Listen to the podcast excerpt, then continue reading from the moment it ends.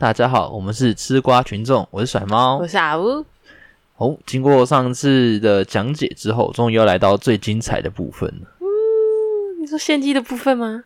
献祭没有啦，没有没有没有献祭好吗？这个宗教没有献祭。啊、好，你你是怎样要召唤恶魔？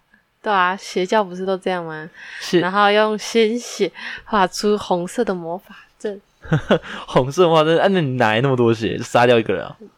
哦，献祭就是这样哦。对啊，对，献出他的心脏。啊，不就一样是杀掉一个人？对啊，好了，没有没有到那么恐怖好吗？对，没有到那么恐怖。那一样精彩吗？哎、比上一集还要精彩一点。呃，一点嘛，啊，精彩很多，因为今天你就是比较多的故事，嗯哼，对，然后我们就开始喽。好，那在美国嘛，因为它只要是宗教，它就有所谓的税务豁免。那三达基教它是不受联邦政府承认为一个宗教的，嗯，所以三达基教它必须要交税务。哦，那就是这个税务有没有？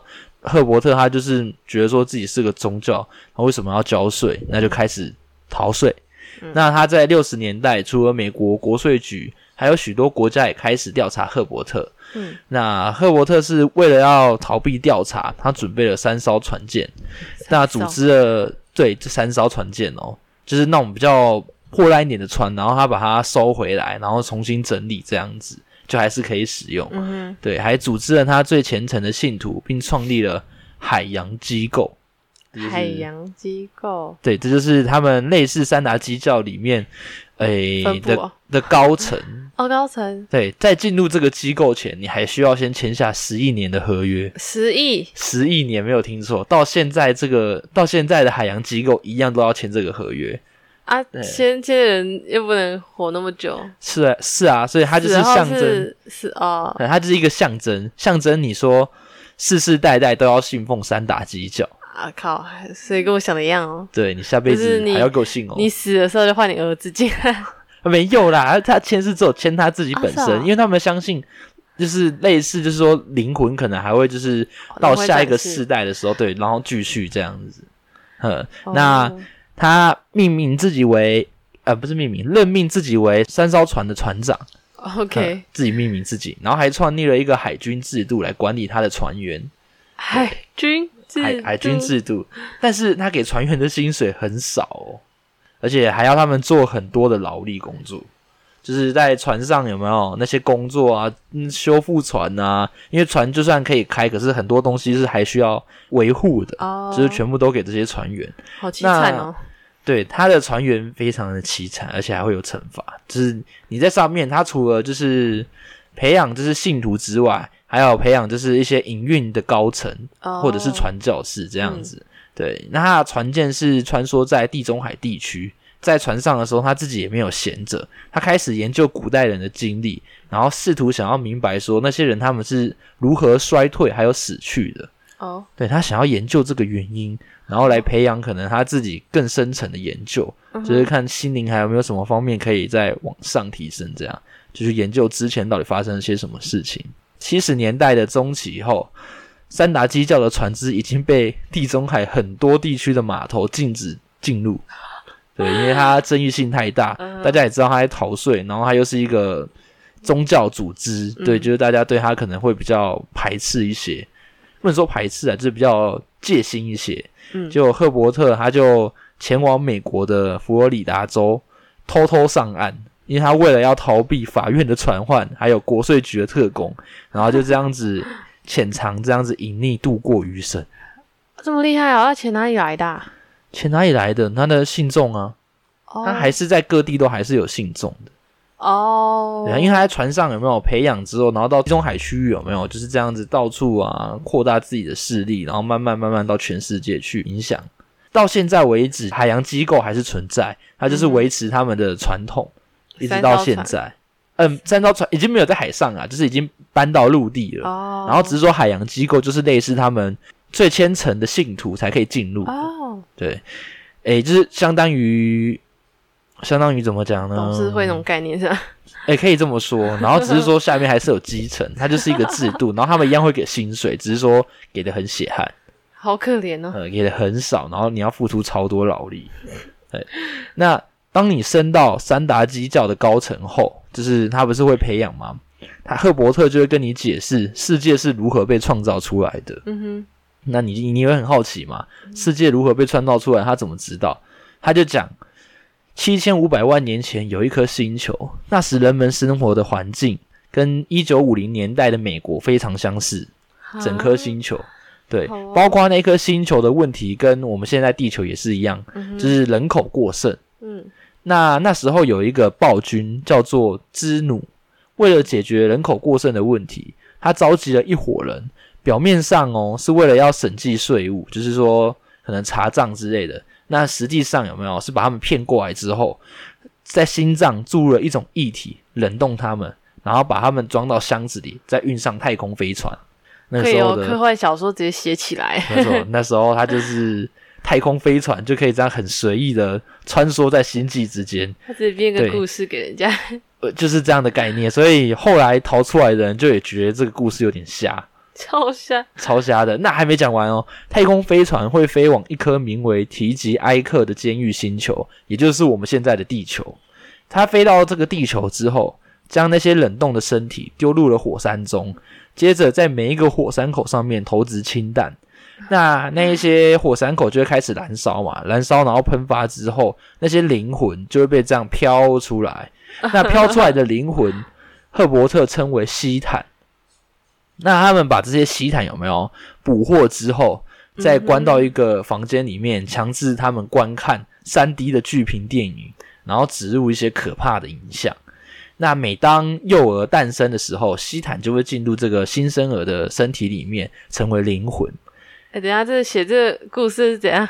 就嗑了大麻是吗？有个坑的耶。就是我们普通听到，可能就觉得已经很扯了。那他们信的人可能就信，可是不是，就是有点怀疑的人，可能到这个时候就会看破。很多人很多高层就是到了这个阶段的时候看破，然后后来陆续的离开三打基教，可以。然后爆出说这个故事，而且他这个故事哦，当你升到高层之后，他还会特别交代说，你千万不可以流传给外面的人知道，不然的话，这些人还没有准备好，他们可能会因此就是造成恐慌之类的，所以才说升到高级之后才能这样，才能知听到这个真的会很恐慌。很恐慌，是不是？你到底说我到底加入什么宗教？对，那那这他就讲说灵魂，他可能会进，他可能哎、不，灵魂会进入到那个幼儿的身体里面嘛？嗯那可能进入的不是只有一个，而是数百个，这就是人恐惧及焦虑的原因。OK，这也是三达基之所以要用听息，然后来把自己灵魂这样子分割出来的原因，好让这些坏的灵魂飞出去。对，你不觉得这故事真的是科幻小说家、啊，对啊，就有拿回出他本身本身作者的能力了？有呃，那赫伯特呢，在一九八六年因为中风而离世，嗯他享年了七十四岁，因为他余生就是已经隐匿的度过了嘛。嗯那也比较少在插手海洋机构的事情，大家还是把他作为一个领袖。那他当时是把几乎所有的事情都交给大卫密斯凯维吉，让他来管理，就是整个海洋机构，然后甚至三达基教的一些事务。嗯。那因为他死的很突然，没有继承者，嗯。所以这个大卫他就很理所当然的，就是站出来，然后争夺权力，嗯。最后也成功当上了三达基教的新领袖。而且大卫这个人哦，被三达基教称为神童，为什么呢？他是在十一神童吗？神童，？OK，因为他在十一岁入教，嗯。然后十二岁的时候就当上了听息员，嗯。对，十六岁的时候就可以加入到海洋机构里面，就是嗯。高层，然后在几年之后就成为赫伯特的直属部队的领导。我以为是专业书迷的部分啊，呃，专业什么？书迷。书迷没有错，就是他很崇拜他。书迷，对啊，他写的科幻小说，他太入迷了，是不是？啊。已经陷太深了。对啊，感觉 可以说赫伯特是相当重用的大卫啊，嗯所以他理所当然的上位也是这样子，因为大家也都知道说赫伯特对他的重用，理所当然就是拱他上去嘛。嗯那大卫跟我们等一下要讲的阿汤哥可以说是死党，是哦，对他们认识了三十几年。哇，那虽说是死党啊，大卫还是有暗中插手一些阿汤哥的生活。哇，好恐怖哦！这种朋友，这这种死。党最恐怖了。那阿汤哥还是把他当做很好的朋友，常常一起出游去玩之类的。现在还是吗？现在还是对，哎现在还是。那这也是我们等一下之后再说，所以哦，对阿阿汤哥还在这个宗教里哦。还在这个宗教里面。在介绍阿汤哥之前，我们先再来介绍当时也是很有名的演员，叫做约翰屈服塔。可以，哎，他演过什么戏啊？他演过一部最经典的是《黑色追妻令》。还有吗？呃，他就是因为这一个剧爆红的。我我在讲其他，你可能也不会知道，因为那都是比较老的一些片子。好哦，对那在年轻还没有红的时候，约翰就已经加入了三大基教。约翰经常安排听戏，然后被灌输了非常多的自信。嗯可是同时哦，他们也对他灌输了，就是离开三打基教，一切都会离你而去。嗯，只有待在这里，好事才会哦全部降临在你身上。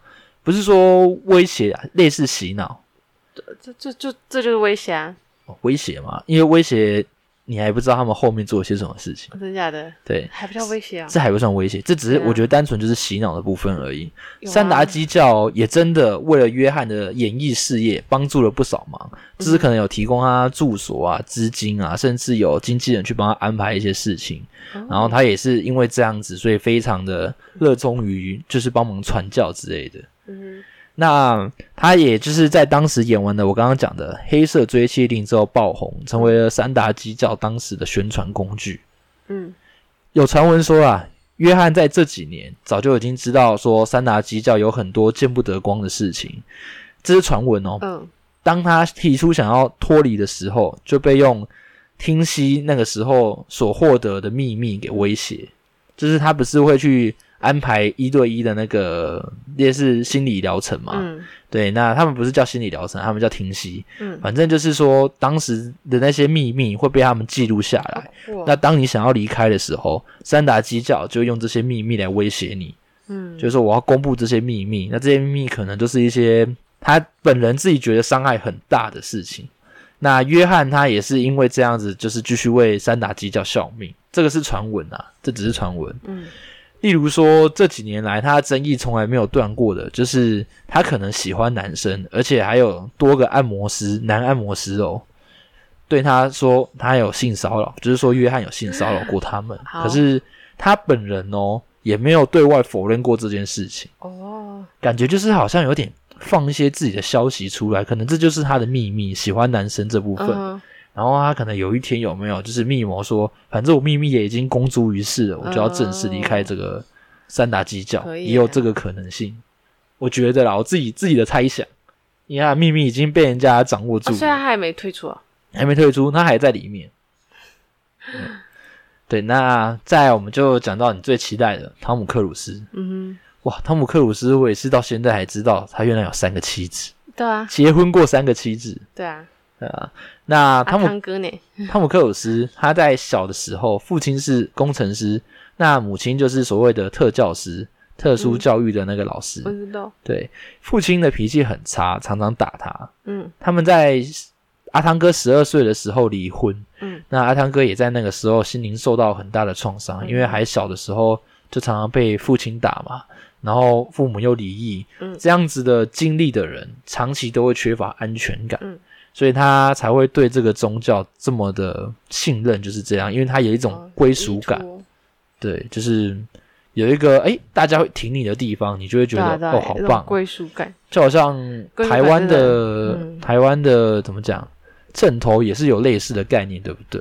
对啊，就是我有些正头的朋友，他跟我讲说，他进去其实就是一种大家庭的感觉，一种归属感。对啊，对，我也觉得那种气氛其实是蛮好的。我现在工作也是让我有归属感，现在呃，工作吗？工工作，但是我好想离开哦。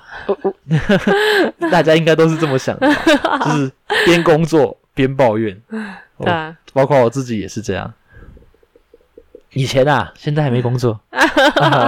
嗯那接下来介绍阿汤哥的第一任妻子，叫做咪咪罗杰斯。咪咪，哎，咪咪咪咪咪咪罗杰斯，真的啊、这这个名字是认真的吗？呃，认真的，咪咪就是维基百科的翻译就是这样。，OK，好，呵，那他就是帮阿汤哥跟三打基教牵线的人，因为他当时也是他是比阿汤哥还要早在里面。那他们结婚之后，就把阿汤哥带入这个宗教里面。当时的罗杰斯已经是知名的演员，哦他比阿汤哥还要大六岁，哦哦，对，大六岁姐弟恋，姐弟恋。那他们在一九八七年结婚，这是这其实是罗杰斯的第二段婚姻啊。他的前夫传言是三拿基教的早期人员之一，哦，也是先驱，对，也是先驱。但与阿汤哥的婚姻也在三年后，一九九零年的二月走到终点。哦，所以他们的宗教没有拯救他们婚姻啊。呃，没有。十六年后，罗杰斯又与制片人克里斯在一起，然后离开了三打基教，这是后谈呐、然后哦，你看他介绍他进来，就阿汤哥到现在还在里面啊，他自己先离开先了，脱离了。这是一个一个事后不理嘛？这是一个啊，我好，我就已经放生你了，反正我们都离婚了，我已经不想管你了，哦，这种感觉。分开的原因啊，外传是阿汤哥出轨，不过三达基教在这个时候很坚定的站在阿汤哥这边，保护他的名声。也是因为这样子，有没有？阿汤哥就觉得啊、这个这个宗教对，真的是非常的有归属感。对啊，就就是会嗯被意气相挺的感觉。意气相挺，你是说意义是三小，你每次有义气哦？manga 对啊，manga 是那个赵又廷演的嘛？对啊，我记得那一部好像也是在讲类似这种归属感的感觉，对不对？哎我记得也是，呃，男主角一开始也是就是在班上是一个边缘人，然后后来是他有一次好像是被抢鸡腿吧，然后他不开心，他就反抗，他这个反抗之后，他们那其他班上一个小混混就看到他们，哎呀，看到反抗的样子很帅，所以后来决定。找他一起加入他们的小团体，然后不是有讲出很经典的一句话吗？就是说，知道为什么会找你吗？因为五个人才能成为一个拳头。哇，你看你这句话是不是就让你充满就是那种哇，这个地方是属于我的，就是因为我们一起，我们五个一起才是真正的一个 team，这样。哦，所以他们团体都是以五个人为基础，就是这样的由来。我的拳头是五根 OK，啊，如果有人刚好断一指，哎，然后剩四根，呃，呃，嗯，剩四根是不是？这只这只是个比喻，不要这么在意在手的部分。这样子吗？我很在意对啊，还有另外一只手啊。啊，好啦好啦，电影嘛，我觉得确实是很棒的一句名言呐、对啊你很喜欢 manga，还好诶，就就嗯，可是算是蛮有一台湾味的一部片一部电影。知道吗？其实我自己本身是只有看一些片段，没有把那一部电影整个看完，嗯哼因为我就其实对台湾本土一直不是那么的喜欢他们的影片啊，应该这样讲，我比较没有哦在看台湾的一些电影。对，所以我比较喜欢看国外的。对不起，我是宠宠妹的好吗？不是啊，你不是也爱看港剧吗？啊，对，我喜欢看港剧。港剧很可是我觉得台湾 就是很多都是在演那种爱情剧，我比较不喜欢，因为我喜欢看那种打斗的对对对，警匪片这一哎，种。不是啊，漫改也唱，漫漫改好像砍来砍去的哈。对啊，它还是比较，我觉得是比较属于在讲一个剧情的感觉啦对啊，对啊，呃，不像那种港片，有的时候是无脑就是追逐这样子。对啊。哎呀，港片也是哦哎，不是啊，可是台湾有些搞笑片蛮好笑的啊。有啦，有些片还是会看，可是都是那一种比较老一点的片子，老什么报，告班长之类的。多久以前好啦，这个我们拉回正题，拉回正题。？OK，那现在要讲到阿汤哥的第二任妻子，嗯为什么我刚刚会讲到说他疑似外传出轨呢？因为他在一九九零年的二月就跟了他的第一任妻子离婚了。嗯，那在同年的十二月，又与尼可基曼结婚。哦，尼可基曼吗？尼可基曼，是我，是我也宁愿被骂，我也要跟尼可基曼在一起。你说宁愿出轨也要跟他在一起，是不是？，对啊，不要这样子好吗？你你还是要有一个天哪，尼道德的底线嘛。尼可基曼，对，他就跟他在一起。那嗯他们当时结婚，嗯还领养了一女一男，嗯用领养的方式哦。嗯，对，那被被迷的，我想要被尼可基曼领养哦。呃，你可以再早点出生，你就可以被他领养。对，可能而且你还要再到他的那个地方去，有没有？不是在台湾，不是生在台湾哦要生在美国。好，那被迷得神魂颠倒的阿汤哥，有一年多的时间没有跟教会接触。哎，是我的话就直接退出教 教会了呀。直接退出教会吗？对啊，你就就直接跟尼可基曼在一起了。对啊，他就是我的信仰啦。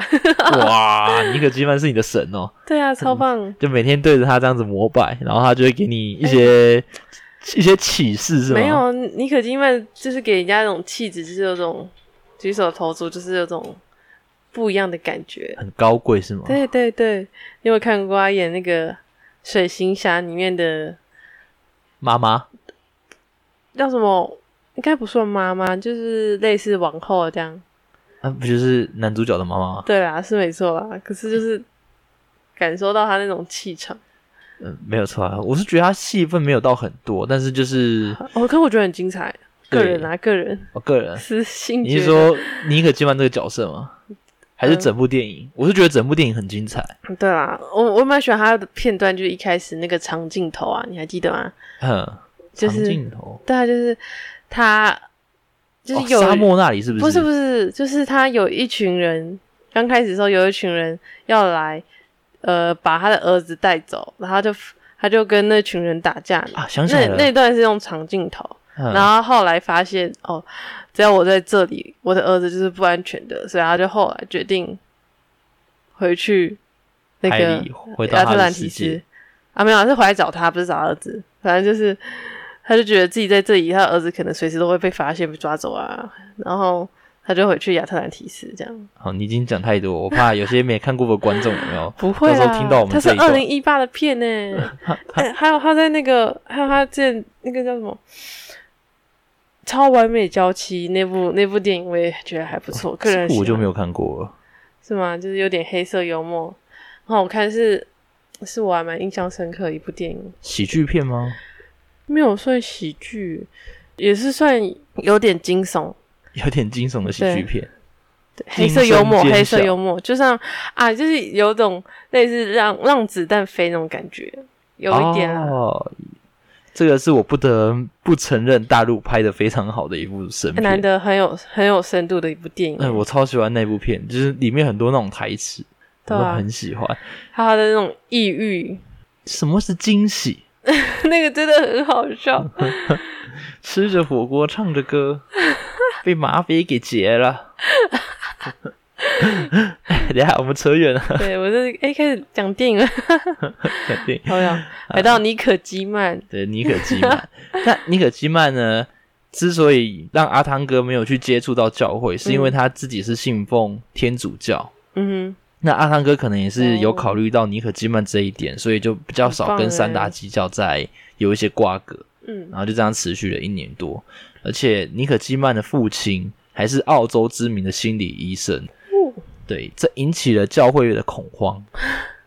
他就是觉得说啊，阿汤哥要被拐走，要被你的女神给拐走。养了这么久头牌，就要被人家拐走了，怎么可能会心甘情愿？对啊，就在这个时候，他们的新领袖也是阿汤哥的死党大卫，终于出手干预了。OK，他开始离间两个人，看是兄弟还是 是兄弟重要呢，还是女友重要？对啊，老婆啊，还是老婆重要？二选，当然是选老婆啊！对，二选老婆啊！啊，不是啊，他的选择不是老婆。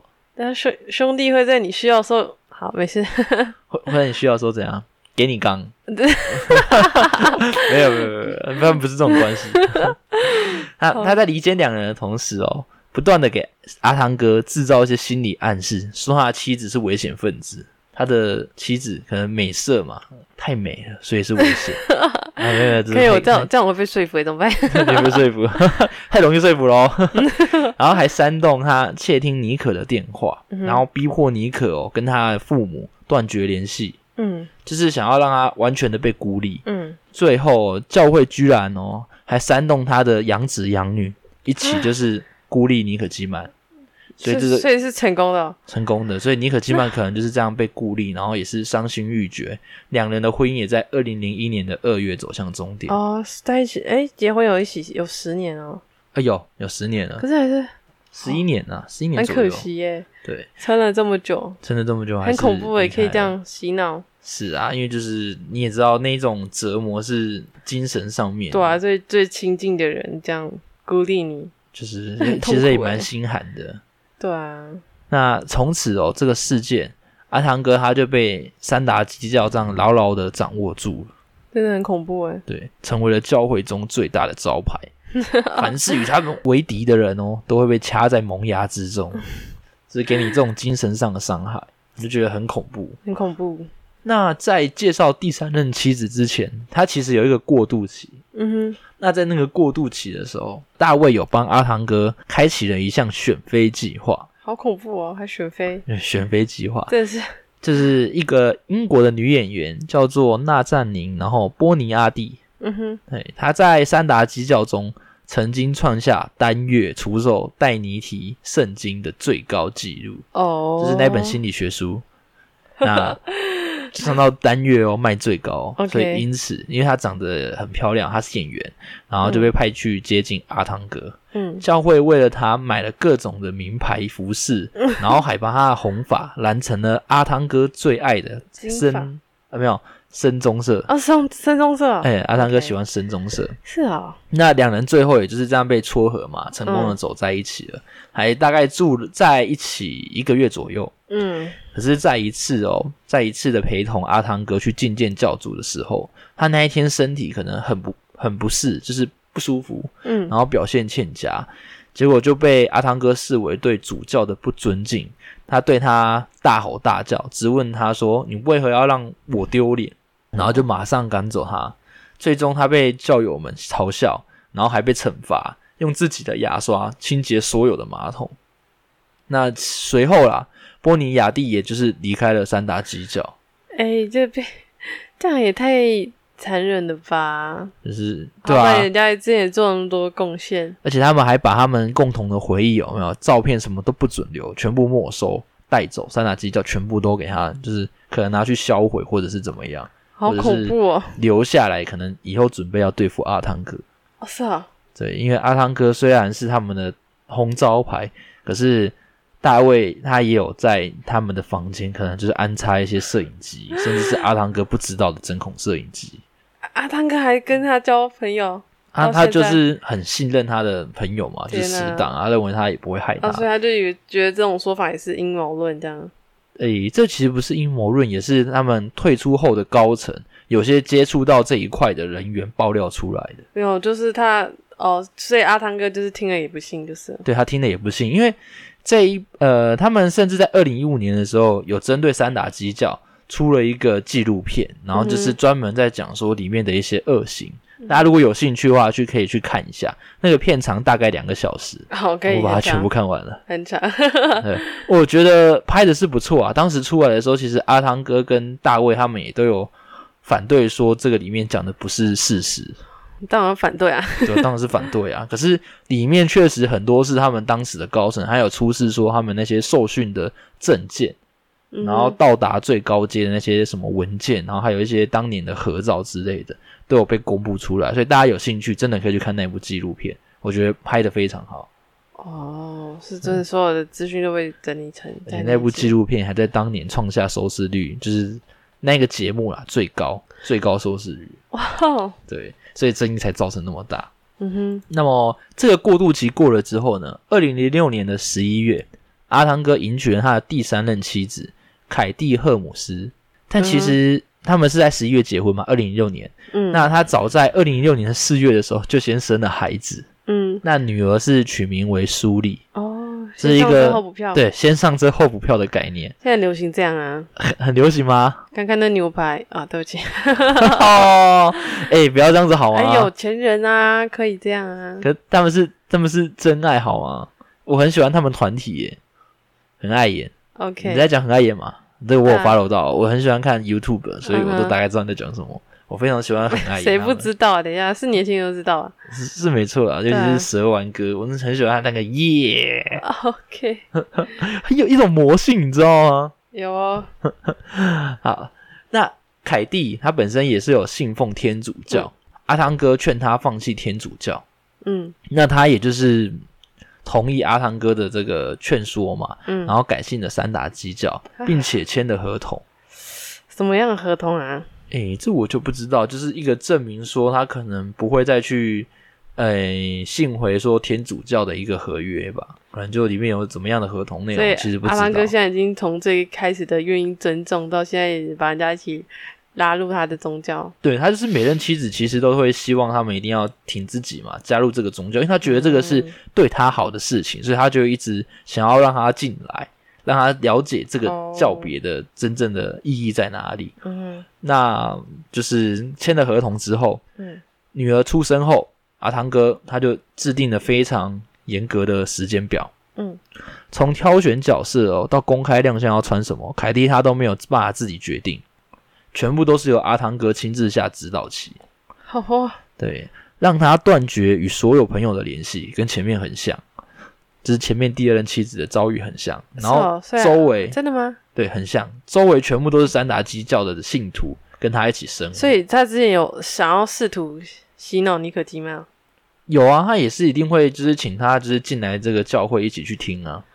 哦，对啊，那可能尼可基曼就比较硬一些吧。他有没有说他有没有入教？这个其实是我我不是我是应该是没有入教，尼可基曼应该是没有入三打基教，嗯他还是信奉自己原来的信仰这样子。嗯对，那也是因为这样子，所以可能最后就导致他们两个离婚，嗯，也不一定嘛。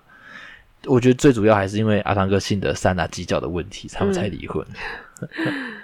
那么他没有办法做自己决定，那周围又全部是三大基教的人，嗯他只要不符合规定的要求，阿汤哥他就会很生气，然后就可能开始责骂他，还要他就是相信说单凭意念就可以拯救或治好身体的疾病。觉得这不 OK。真的不 OK 吗？就是已经完全是想要控制住他的感觉他已经就是有点到怎么讲疯疯疯狂了吗？信任这个宗教，他还想要哦、把他的亲生女儿哦送去三达基教出了名的海洋机构学习。这时候的海洋机构已经被大卫有没有调教成就是更加血汗，然后还有分分非常多的就是类似部门的概念，嗯然后可能就是有一些是儿童课程，哦他们海洋进入海洋机构的人有没有是母亲跟女儿必须要分开的？你知道为什么吗？嗯他们为了要让母亲更加的去完成自己的使命，所以他们就说：“你的女儿交给我们照顾，嗯，那你就专心继续做好你的本分，然后信奉这个这个教，然后做你应该有的事情，就是付出他的劳力啦。哦可是他们的女儿其实，在里面也是有高层对对对，呃，不是说人质的概念。他们其实被照顾的不是很好，可能住在很简陋的地方，然后照顾也不是那么的仔细，可能就是吃的不好啊，然后睡的也不好啊，怎么样怎么样。所以这也是后来高层有爆出来的。那还有人因为这样子带着他的女儿，就是联络他的亲戚，然后逃出了海洋机构。为什么要这样虐待小孩啊？诶、他们不是应该很有钱吗？很有钱啊，可是海洋机构就是已经被他变成一个盈利的场所的概念，他就是压榨这些人的劳力，然后哦一周他们可能才赚得到大概五十美金，五十美金一周工作一周大概五十美金，活得下去才有对，也鬼。才一千多块，所以他们就非常的难。诶、一周大概是对啊一千多块，对啊，然后就很很很压榨啊。嗯那他他们儿女，你相对的，他如果要以盈利为目标的话，怎么可能让他们住的好、吃的好？对啊，海洋机构就是已经变成非常一个比较可怕的地方，甚至大卫还有创造出一个他自己没有承认过啊，一个叫做黑洞的地方，嗯它是关押什么？关押那一些就是已经开始有点不受他控制的人，或者是诶他想要惩罚的人，把他们关在里面集中，然后软禁，做一些思想的那种新疆自治区啊，对，还有人爆料说，他们逼迫他们玩那个大风吹，就是抢椅子的那个游戏。嗯那只要没抢到那一个人，就会被强迫退出宗教。那大家听到这件事情就很紧张，就开始就是很认真的玩。嗯，为了抢到那个椅子，大家甚至就是拳打脚踢了起来。七个人为了抢六个椅子，就可能连椅子都打坏了。果最后的时候，大卫再走出来说：“这个没有啦，其实我没有要让你们退教，只是想要让你们更加坚信。那你们必须要坦白，你们自己有没有犯错这件事情。他就是要让他们自己全部都说出自己错在哪里，尽管他们没有错，他就是要洗脑到他们觉得说啊，我真的应该是有做错才会被这样子对待，哇，这种心灵控制也好恐怖哦。对一种洗脑的概念。这是也是在纪录片里面有爆出来的一件事情。嗯那当然他们就是否认嘛，否认有这个地方。嗯佛罗伦有这个黑洞的地方。嗯哼。那么听到女儿要去参加这一个恐怖的海洋机构，嗯。他的母亲终于忍不住了，在二零一二年六月，凯蒂正式提出离婚。嗯。因为他的父亲是律师，嗯。所以从提出离婚到结束只用了十一天，十一天就完成了这一段这一段婚姻的可以哦。结，束。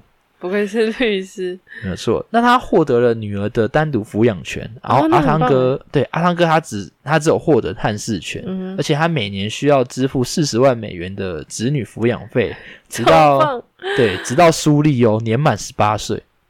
其实根据法律，凯蒂她原本还可以争取到更多的子女抚养费以及配偶抚养费，嗯，但她这个时候已经什么都不想要，他他想离开。对他只想赶快离婚，而且她甚至哦还签了五年不公开谈恋爱的无理要求，就是说我五年就是分开之后的五年内，我都我都只能谈地下恋情，我可能就是不能公开在那种媒体上面这样子啊。给人家就是知道说我现在已经又在又在跟人家有恋爱的关系，天啊，我不对知道阿汤哥这么恐怖诶。而且他还在事后澄清说离婚与三达基教没有任何关系，这个也是被大家认为说可能就是协胁。对协议的内容，不然怎么可能在十一天内就结束？对啊，那就两个人就这样正式结束了这五年多的婚姻。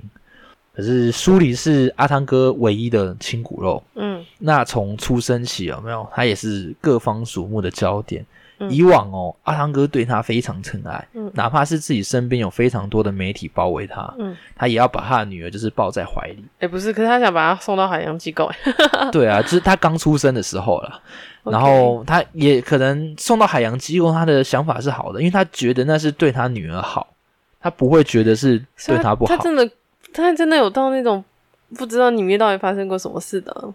诶，这我真的不知道，因为他已经太多人出来爆料了，包含这几年其实已经陆续有些人都勇敢的不怕秘密被曝光，然后这样嗯站出来。嗯其实你去搜寻一些网站，你都可以找得到那些人的网网站哦网站，呃的部落格或者是一些他们可能有发，就是发一些就是历史，就是他们自己的经历，嗯然后在上面就是鼓励说还在里面的人，想要逃脱的人，在犹豫的人，就是赶快离开吧。嗯那阿汤哥他就是非常疯狂信任嘛。嗯那从他父母离异之后，他也只有在第一年嗯和阿汤哥在迪士尼的乐园假期度过。接下来之后到现在为止，他们都没有再见过一面。啊阿汤哥的亲生骨肉，那外界就质疑说阿汤哥怎么如此绝情，他也嗯都不回应哦，任凭八卦哦，八卦刊物有没有怎么写，阿汤哥他就是不解释。嗯，为什么？阿汤哥不解释，我我不知道，你要问阿汤哥啊。啊，然后凯蒂他也不会就是聊到这个话题来，就好像两人之间有了一种默契，就是不聊这个事情，只是不聊说阿汤哥为什么不来看女儿，哦，对吧、那离婚了五年之后，凯蒂最后也跟黑人影帝杰米·福克斯公开了恋情，走向新生活。恭喜他。对，恭喜他，真的是哎，开启了新生活。嗯哼，对啊，那这就是他这三任妻子的故事，到这边做了一个结束。直到现在，阿汤哥还在为这个宗教大力的宣传。嗯哼，你觉得有什么感想呢？啊，这个宗教还有做过什么事情啊？哎，还有做过很多事情，可是就是大家在网上写的经历，有很多其实是没有办法去证实说有发生的。呃，对，所以像是什么？你韩国语哦？哦，韩国语，对不起，像是有发生，可能在台湾，就是有一个母亲，嗯。她为了要去参加这个教的课程，花了两百多万，嗯。然后还因为这样子跟家里闹革命，嗯，就可能已经没钱了，然后还要花那个钱去去看。哦，对，那在英国，甚至还有比较扯的案例是说，那个教徒他为了信奉这个主教，就是这个教的那个治疗方式，然后放弃了正规医疗，就到最后面那个病越来越严重，还有产生一些精神疾病，嗯，然后最后也是不治身亡，这也是比哦，较惨的案例。那就很像那个啊，我们上次讲到那个什么少龙哦，少龙一样，对，就是类似这种的案例。就是例，骗人家把钱啊，说服人家把钱自自愿拿出来，对，然后让你哎还把女儿交出来，对对，还好没有把儿子也交出全来部，奉献都全部奉献给这个宗教，这样。很恐怖。就是类似的案例太多，可是其实都没有办法很明确的去证实说到底有没有发生过。嗯，假如大家有兴趣的话，之后再做一集它的额外事件集，然后给大家听。就是大家可以在评分区那边写下你想要听，那我就会看说如果有突破五十个人，五十个人 离我们现在很远，现在现在我们的总看观看人数应该也才五十个吧。哎，这个不用讲了。这个不用讲了，好，没关系。那今天的故事我们就先分享到这里喽。如果你有兴趣的话，就在底下留言给我，我会知道，然后再重新做成一个事件集给大家。那我们今天就到这里喽，大家拜拜。拜拜。